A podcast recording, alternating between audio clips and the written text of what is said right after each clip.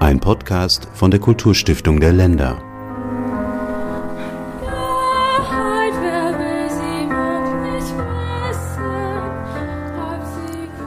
Das war eine Passage aus dem Musiktheater Der Rote Tod der Opernakademie Berlin, über die wir jetzt sprechen wollen, weil die Opernakademie nämlich gefördert wird über das Programm Kulturgemeinschaften sowie insgesamt 300 Kultureinrichtungen und kulturelle Träger aus allen Bundesländern.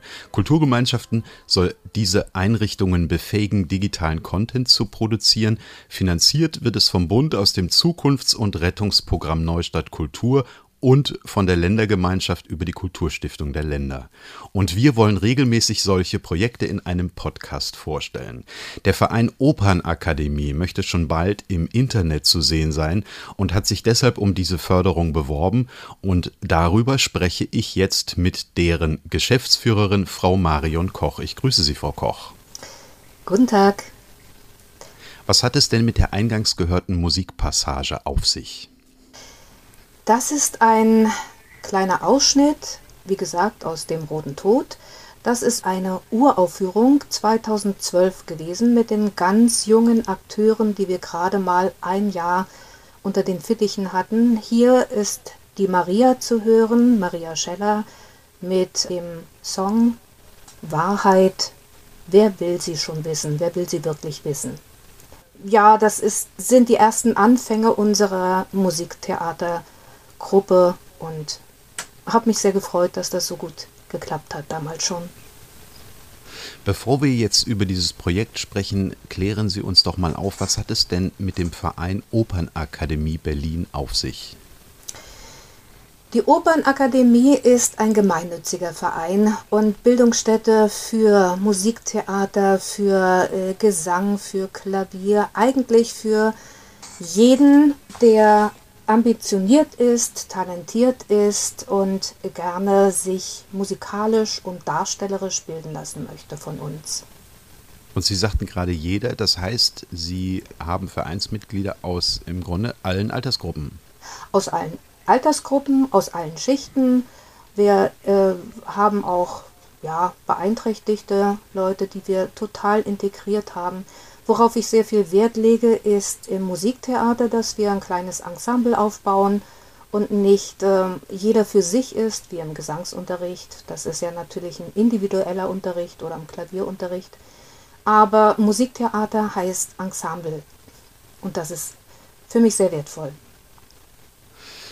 Jetzt wollen Sie ja mit diesen Musikern Musiktheater ins Netz bringen. Jetzt sprechen wir die ganze Zeit über Musiktheater. Was ist denn eigentlich Musiktheater? Eigentlich das, äh, was es gerade beschreibt. Das ist Theater und Musik.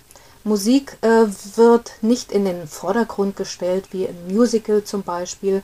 Aber ich nenne es gerne auch so ein bisschen ähm, Musikspektakel, das äh, in einer geschlossenen Inszenierung zur Geltung kommt. Also das sowas heißt, wie eine Operette. Ja, also Operette ist ja nun die kleine Form der Oper und wir sind eigentlich die kleine Form des Musicals, also Musiklette oder sowas in der Richtung, wenn wir das neu machen sollten. Und Musiktheater heißt ja auch, dass man etwas auf die Bühne bringt. Wie ist das denn bislang bei Ihnen? Auf welchen Bühnen treten Sie denn auf mit diesem Ensemble? Also wir hatten ja bislang viele Jugendliche und vor allen Dingen Kinder und sind natürlich dann auch in den mm, Jugendclubs äh, aufgetreten. Wir hatten damals im Hof 23, heute ist es OC 23, dort unsere Städte zum Proben und zum Aufführen und äh, da sind schon einige Sachen entstanden. Mittlerweile haben wir eine kleine eigene Probebühne und äh, treten auf jeder Bühne auf, die uns Gelegenheit bietet. Und diese Einrichtung, die Sie gerade genannt haben, dabei handelt es sich um Einrichtungen im Berliner Stadtteil Weißensee, richtig? Richtig, genau. Mhm.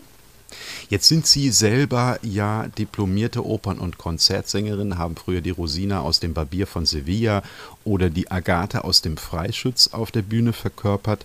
Aber für Musiktheater müssen Sie ja dem Ensemble ja mehr beibringen als nur Gesang.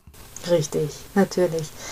Ähm, Musiktheater, eigentlich kommt das von Walter Felsenstein, von der Komischen Oper, dem Gründer der Komischen Oper, der Musiktheater als realistisches Theater gesehen hat. Also man, man spielt ganz realistisch und steht nicht so opernsteif dort, äh, wie es früher der Fall war, um seine Partie abzusingen, sondern man versucht den, den äh, Figuren Leben einzuhauchen, also wirklich Gefühle, ähm, Charakter und äh, Handlung vor allen Dingen. Also man muss dann schon beim Singen laufen, springen, äh, hin, sich hinsetzen oder sogar liegen. Und das ist in der traditionellen Oper davor überhaupt nicht möglich gewesen. Und äh, aus diesem Kern heraus, da ich auch in der, Musik, äh, in, in der komischen Oper ähm, engagiert war, vor, vor langer Zeit, und zwar unter Harry Kupfer, was mich sehr gefreut hat, der ein sehr großer Meister war, der mir ein großer Lehrmeister war, ähm, wollte ich unbedingt das im Kleinen schaffen. Ich wollte mit Amateuren arbeiten und mit Laien. Und äh, ich denke mal, äh, dieses Herzblut zum Theater, zum Musiktheater direkt zu bekommen, dazu muss man auch selber sehr enthusiastisch sein. Und, und äh, ich hoffe, dass ich so ein bisschen was überspringen lassen kann an meine Schüler und an sämtliche Talente, die bei uns hier arbeiten.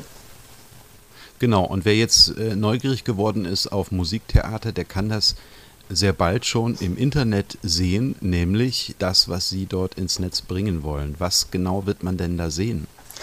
Das wird eine neue Inszenierung sein. Und zwar ist das die Fortsetzung des Buches Der kleine Prinz von Antoine de Saint-Exupéry. Wir haben eine kleine Geschichte daraus entwickelt, die sich fortsetzt. Der kleine Prinz sucht seine Rose. Und ähm, in dieser Geschichte kommen sämtliche Planeten vor, die so ein bisschen in dem ersten Buch angesprochen werden. Wir zeigen so ein bisschen die Diversität der ganzen äh, Planeten. Im Prinzip ist es so ein kleiner äh, Mikrokosmos, den wir aus dem ganzen Kosmos nehmen, der uns betrifft wie wir mit anderen Leuten umgehen. Es ist ein kleiner Spiegel, ein gesellschaftlicher Spiegel, aber für die Kinder soll es ja äh, nichts Politisches sein, sondern lustig sein. Und äh, ich glaube, das ist es auch. Also es ist auch für die ganze Familie gedacht. Für die Eltern, die so ein bisschen nachdenklich werden können und für die Kinder, die es hoffentlich äh, lustig genießen können. Und wie hilft Ihnen dabei die Förderung durch Kulturgemeinschaften? Die hilft uns erstmal sehr, weil wir uns ja bisher nur auf ähm, das Theaterspiel konzentriert haben. Und durch Corona haben wir ja nun gelernt, dass wir andere Wege gehen müssen. Und ähm, Gott sei Dank äh, habe ich ein Ensemble, was sehr technisch begabt ist, was ich nun leider nicht bin. Und äh, durch dieses Projekt kommen wir in die Lage, es auch ähm, zu digitalisieren, was wir machen. Also wir müssen jetzt nicht unbedingt auf der Bühne stehen.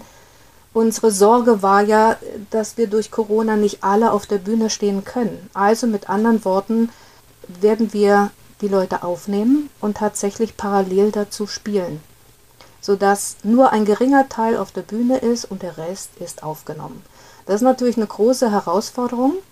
Wir wollen das Ganze erstmal als Film bringen und dann aber, wie gesagt, auch wieder auf die Bühne.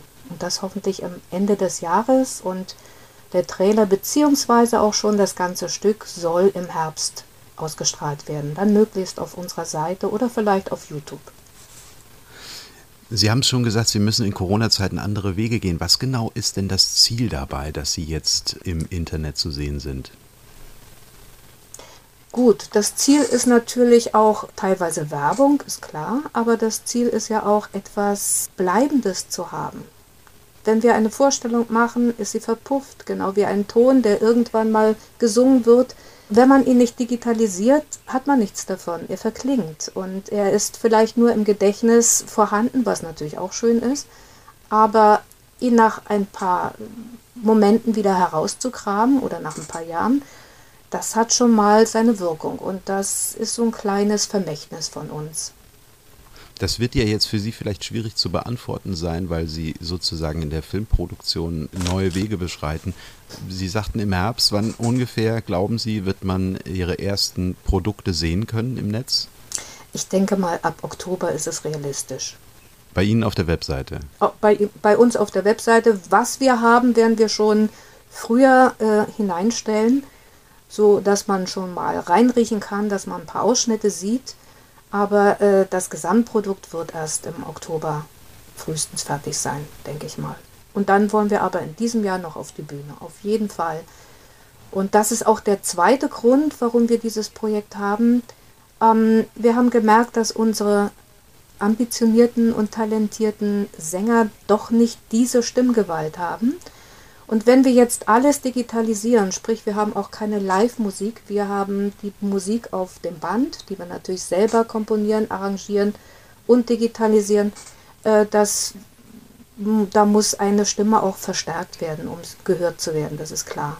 Und deswegen haben wir als zweites Headsets. Das ist für uns sehr, sehr wichtig. Nicht, weil wir keine Bühnenspannung haben oder sonst irgendwas, sondern weil wir auch gegen Technik ansingen müssen. Und das ist, äh, ich möchte keine Opernsänger auf der Bühne haben, die das können.